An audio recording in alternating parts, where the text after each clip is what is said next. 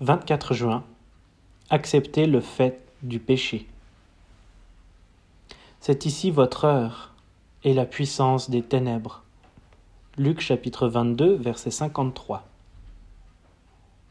C'est parce que nous ne voulons pas accepter la réalité du péché que tant de malheurs nous arrivent.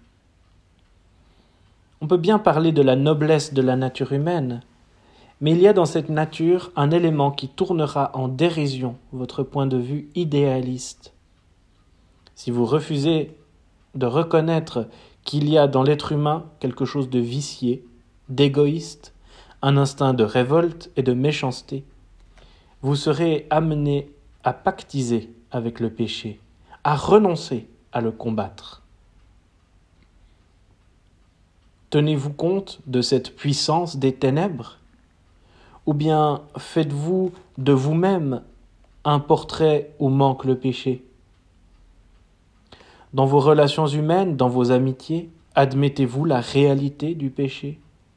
Sinon le péché vous surprendra à l'improviste et vous chercherez un compromis avec lui.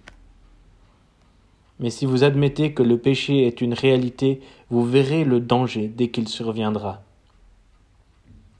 Reconnaître l'existence du péché ne détruit pas les fondements de l'amitié, mais vous amène à reconnaître avec vos amis, d'un commun accord, que la vie est tragique.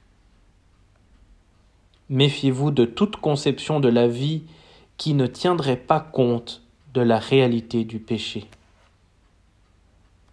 Jésus-Christ n'avait aucune confiance dans la nature humaine.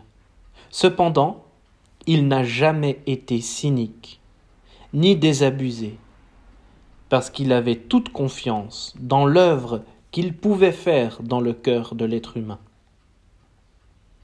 Ce n'est pas l'innocence qui peut donner la sécurité, mais la pureté que Dieu donne.